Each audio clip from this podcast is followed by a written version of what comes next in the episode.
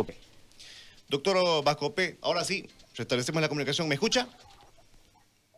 Y ahora sí lo escucho. Hace rato se perdió porque, bueno, las conexiones y el tema del Internet no es de lo mejor. Mil disculpas. Bien, eh, le, consultaba, ¿cómo valora usted la, argumentación de la defensa de Morales?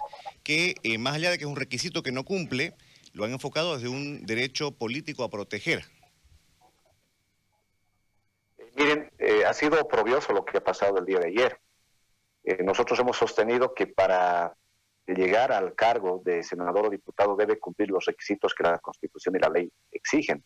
Y uno de esos requisitos, Jorge, es de que debe residir el candidato dos años anteriores a las elecciones, dos años, una residencia permanente. Evo Morales no lo cumple y su defensa dice que tiene una situación precaria, un domicilio precario y que no está en su condición de refugiado ni asilado ni en México ni en la Argentina. Nos salieron con eso y que una sentencia constitucional 024-2018 le da esa posibilidad de que se le pueda considerar su domicilio, que es en el Chapare, en la Villa 14 de septiembre. Imagínense ese contrasentido.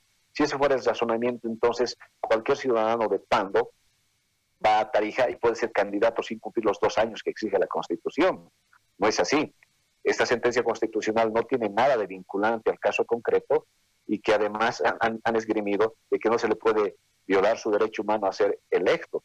Eh, Jorge, hay candidatos que han cumplido todos estos requisitos y han cumplido con la ley. ¿Qué privilegio goza Evo Morales para no tener este control de la Constitución y exigencia de requisitos? Ya se está rompiendo el principio de igualdad ahí y una suerte de discriminación. Pero no han valorado así uno de los vocales, especialmente este señor vocal eh, René Delgado Ecos, que es vocal del Alto, de la Sala Constitucional del Alto, y ha indicado que quería eh, conceder la acción de amparo constitucional a Evo Morales, valorando todo lo que ha dicho el movimiento socialismo.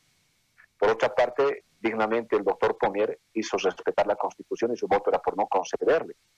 Pero los argumentos, Jorge, no nos han hecho conocer todavía, porque hemos ingresado nuevamente a sala, después de que ha habido el cuarto intermedio, y nos han indicado que hay una posición encontrada, no hay una unanimidad y que los argumentos de un vocal y de otro vocal no los van a hacer conocer en 48 horas siguientes y que después eh, van a llamar al vocal divididor y que después en 72 horas tendríamos que ser convocados a una nueva audiencia donde se va a definir la suerte de esta acción de amparo constitucional. Lo que nos extraña son muchos puntos, estimado Jorge, que han ocurrido en esta audiencia. Y es extrañarse también, eh, doctor, que eh, se tenga que recurrir a otro, a otro poder. Es decir, eh, puede el Tribunal Electoral resolver de que no sea candidato porque no cumple un requisito, uno de los requisitos que están marcados. Pero de pronto se va a otro, a otro poder del Estado, en este caso el judicial, y eso es lo que llama la atención. ¿Cómo queda el nivel de credibilidad con el, con el órgano electoral? Jorge, eh, se supone que las resoluciones del Tribunal Supremo Electoral son inapelables, definitivos, pero sí eso en condición como abogado eh, y estudioso de estos temas constitucionales y curioso de estos temas constitucionales y de la profesión libre, todo actuar de toda entidad pública, inclusive privada, está sujeto a un control de constitucionalidad por parte de eh, la jurisdicción constitucional. Eso es cierto. Pero una cosa debe quedar bien claro, el MAS, Evo Morales, tenía todavía un recurso de apelación extraordinaria y no lo utilizaron. Se fueron directamente a la... De ahí a, por ejemplo, debería ser rechazado eh, la acción de amparo constitucional. Debería haberse ser rechazado porque se pasaron el principio de subsidiariedad. Es un punto. Segundo punto, ayer hemos escuchado de la voz de Wilfredo Chávez dos cosas muy importantes. Le voy a dar un dato. Primero dijeron, cuestionamos que el Tribunal Supremo Electoral eh, sancione a Evo Morales porque no son jueces solamente en materia electoral, dijeron. Si están cuestionando la jurisdicción electoral, la jurisdicción del Tribunal Supremo Electoral, eso es un recurso de nulidad o un recurso directo de nulidad, no un amparo constitucional. Hicimos conocer eso. Pero bueno, el doctor Ecos, el que quería favorecer a Evo Morales, el que en realidad le da el voto a Evo Morales, eh, parece que lo ha valorado de esta forma. Y otro punto, Jorge, muy importante que sepan en Santa Cruz, ¿sabe qué nos hemos enterado ayer? De boca de la defensa de la defensa de Evo Morales, que hubo un golpe de Estado en este país y que porque corría peligro su vida él tuvo que salir de este país y que además eso está eh, expresado en el voto disidente de uno de los vocales electorales. ¿Se imagina esa situación? O sea, hay un vocal electoral supuestamente que piensa que hay un golpe de Estado en este país. Si esto es así, ese vocal electoral tiene que apartarse de la contienda electoral del 18 de octubre, porque no guarda la probidad, ni la idoneidad, ni la transparencia, porque entonces, eh, eh, ¿ante quién estamos que va a dirimir esta situación? Jorge, eso nos ha sorprendido ayer en la, audiencia, en realidad ya al final de la tarde, porque fue hasta las ocho y media de la noche la audiencia. Ahora, eh, por supuesto que es un tema que merece atención especial. Ahora, explíquenos por favor cuál es el procedimiento de aquí más para elegir al vocal dirimidor. Esto es bastante complicado, Jorge. En 48 horas nos van a hacer conocer eh, los argumentos que han dado cada voto. Van a sortear al vocal eh, dirimidor. Va a ser el siguiente número, tendría que ser de la sala tercera o de la sala cuarta. En la, lamentablemente en la sala tercera tenemos a un ciudadano que es el señor Alfredo Jaime Terrazas. Hay que ver los antecedentes que nos responda al partido político que era el movimiento socialismo y es el alto este vocal que podría ser llamado o tendría que ser de la sala cuarta la doctora Vera, Minosca Vera o el doctor em, eh, Gutiérrez. Y nosotros nos reservamos un poco esto porque tenemos que tener probidad, imparcialidad de uno de los que va a resolver esta situación. No nos podemos eh, ya exponer esta, a esta suerte de que haya gente que tenga que pagar su factura favoreciendo a que Evo Morales sea habilitado como candidato a senador. Eh, hay que esperar todavía, Jorge, pero será en los siguientes cinco días que vamos a saber la suerte de esta acción de amparo constitucional. Eso estamos viendo, pero eh, nos vamos a poner a trabajar en verificar que cumplan con la cualidad de imparcialidad que la misma Constitución exige. Y el problema, Jorge, es que lamentablemente el movimiento socialismo ha metido la mano en esto del órgano judicial y del Tribunal Constitucional, y hay mucha gente que no tiene la talla ni los méritos para estar en esos altos cargos. Usted verá la comparación de lo que tenemos en justicia constitucional en Tribunal Constitucional, a diferencia de lo que tiene Argentina, a diferencia de lo que tiene Colombia, ni qué hablar del primer mundo como es el Tribunal Constitucional alemán o español. Eh, ahí no entra cualquier aventurero, son realmente gente que tiene primero currículum, academia, experiencia y son un referente, ¿no es cierto? Y aquí en Bolivia el movimiento socialismo ha metido a mucho sujeto militante y tenemos el Tribunal Constitucional no más que los que tenemos. Usted entenderá que la selección indefinida, si usted revisa de ese Tribunal Constitucional que ya salió y le dio la selección indefinida a Evo Morales, varios de ellos no tenían ni el currículum ni el nombre para estar. Y actualmente usted revise también los altos cargos de los magistrados del Tribunal Constitucional y del Tribunal Supremo de Justicia y se va a sorprender que hay muchos que no condicen con los méritos que exige tener ese cargo. No cualquiera puede ser juez, no cualquiera puede ser magistrado del Tribunal Constitucional.